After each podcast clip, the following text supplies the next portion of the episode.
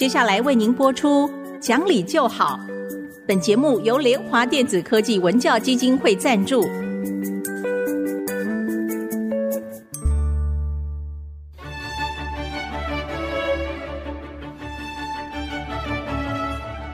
在日常生活当中，人们的不理性行为经常是隐藏在看似理性的包装和掩盖之下，很难被察觉。凡事讲理，所有事情就会简单得多。讲理的必要条件就是丰富的常识。请听红兰教授主持的《讲理就好》。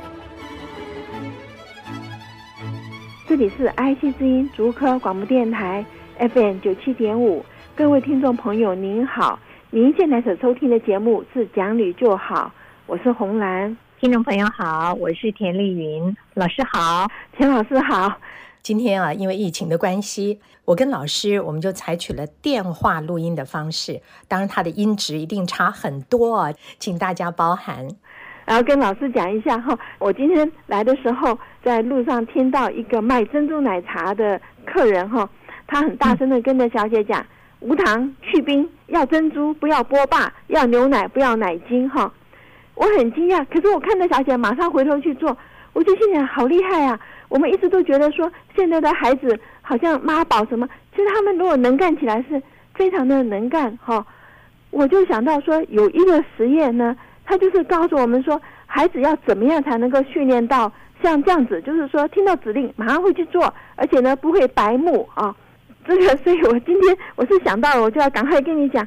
他说这个其实跟孩子一出生，父母亲有跟他讲话哈，就是说他说呃要跟孩子讲话，要跟他互动，去哪里都要带着他。他说这个 get involved 哈，就是 get involved 孩子的生活。那这个东西如果说不是有实验呢，我们比较不相信啦，因为我们过去都认为说教孩子嘛，就是进小学以后让老师去教，对不对？他说教孩子啊，其实是他一出生就得教。他说：“这个教的是怎样呢？他最近有一个很长的一个长期性的一个呃追踪的研究，就发现说，这些孩子在叫做 social，就是社会的 learning 哈，就像我们刚刚说去点菜啊，去给 order，然后人家帮你做。他说这个在 social 的那个 learning 上面，在 problem solving 上面都比较厉害哈。所以，我我是因为刚刚看到那以后，就想起来可以来谈一下，那个孩子一出生以后，父母亲可以做什么事情？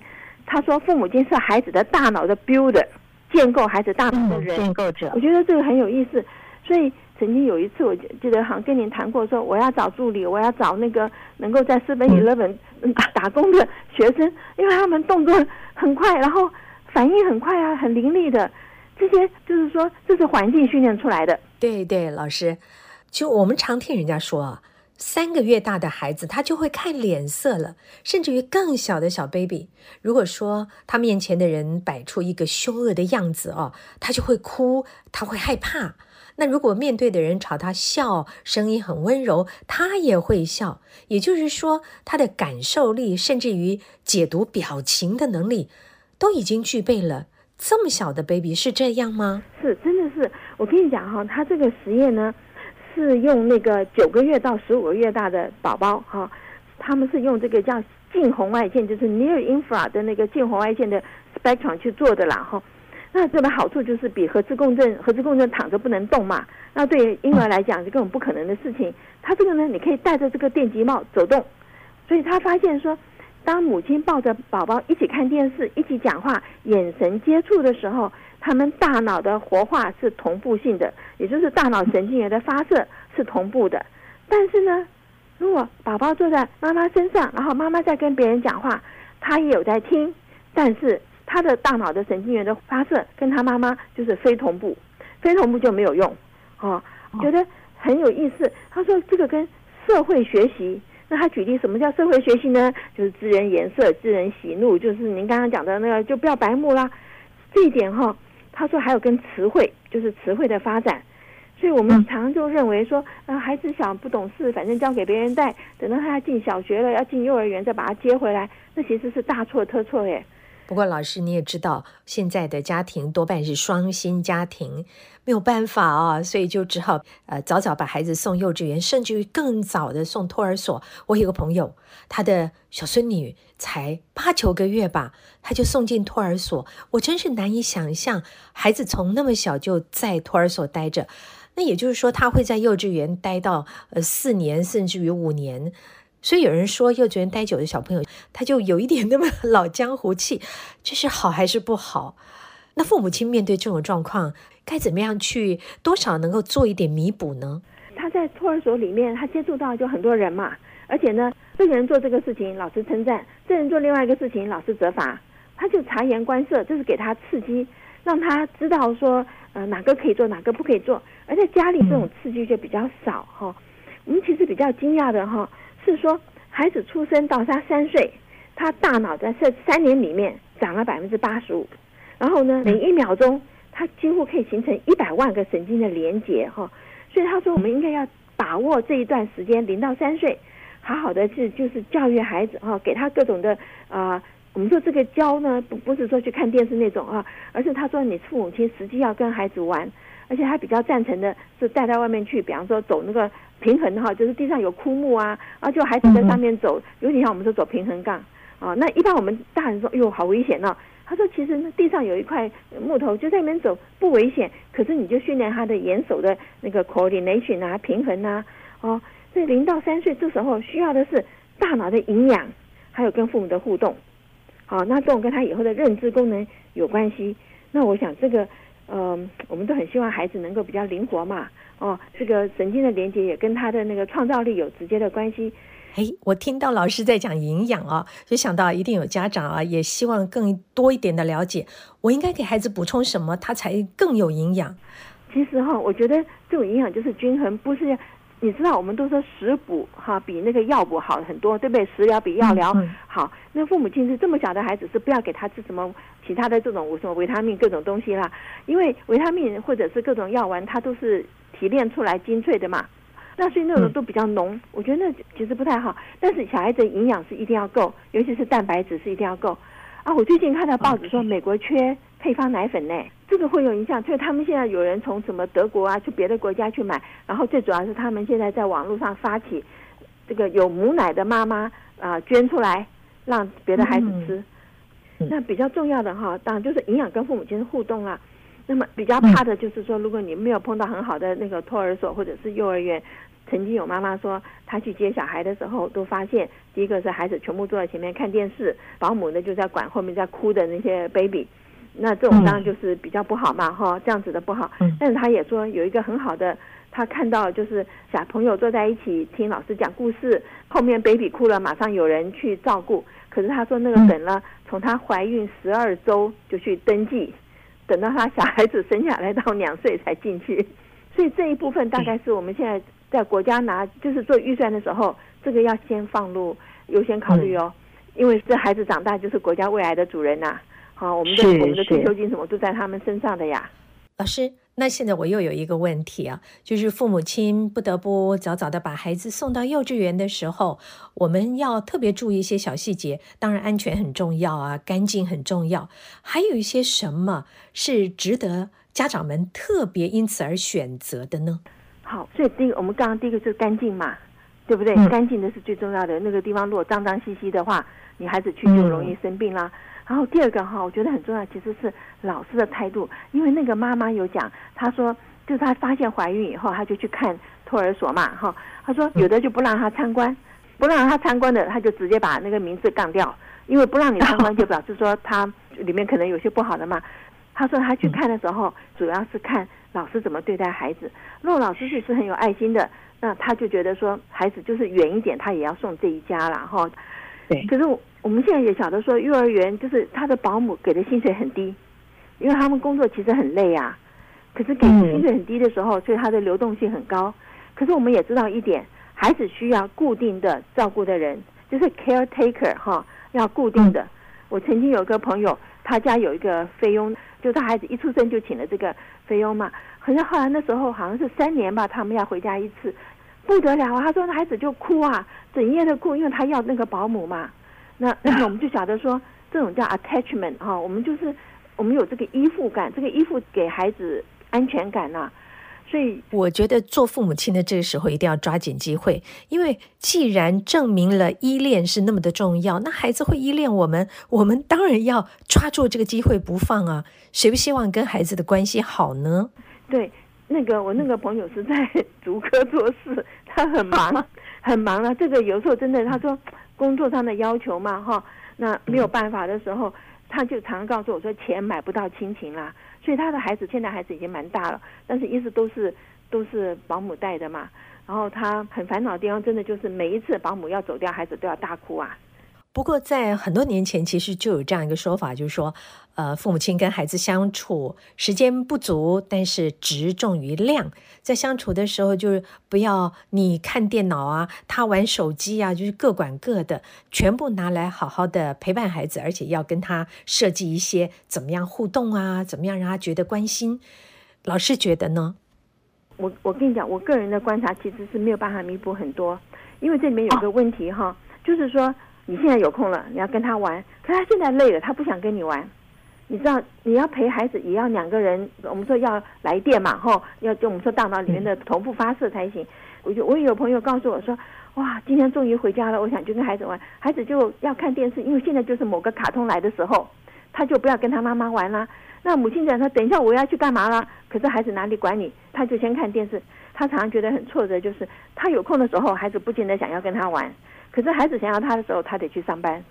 我觉得很重要一点就是，我们怎么样能够把好的 caretaker，就是好的幼儿园、好的托儿所，好，我们可以等一下休息一会儿，我们回来再谈一下好的要怎么样做。那我们这边休息一会儿，马上回来。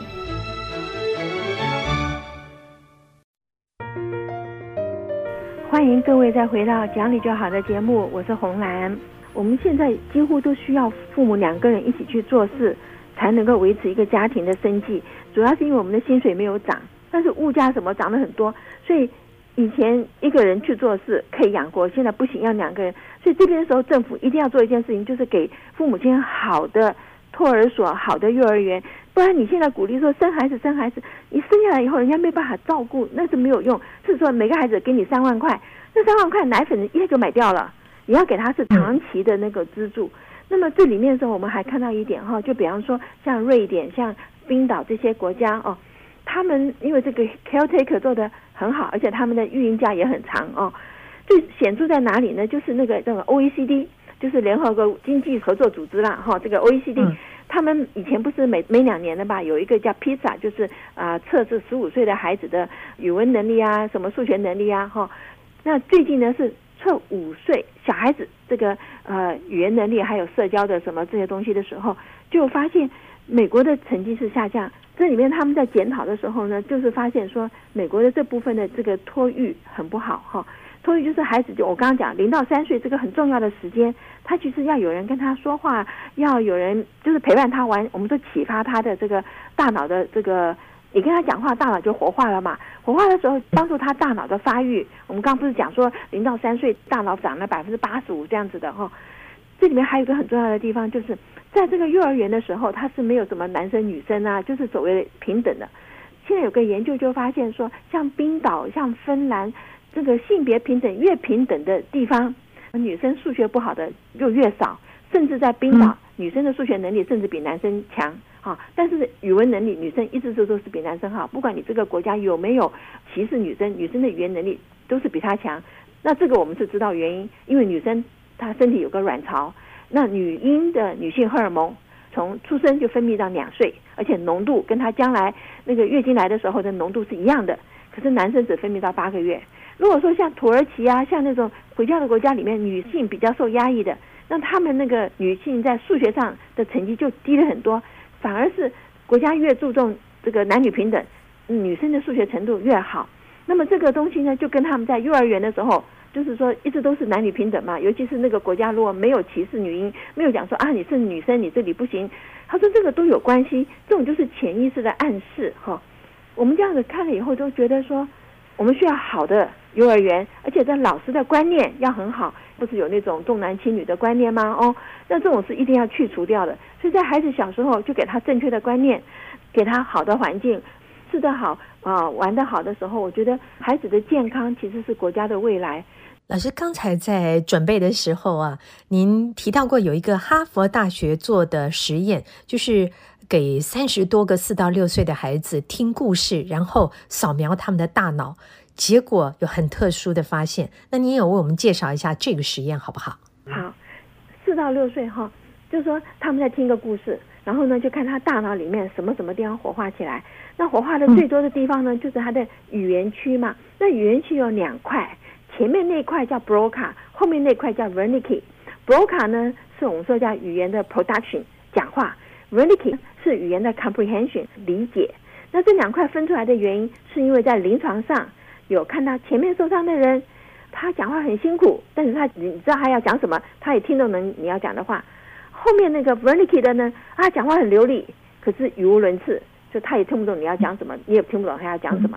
可是，在小时候，父母亲有跟孩子念故事，有跟孩子互动，哈。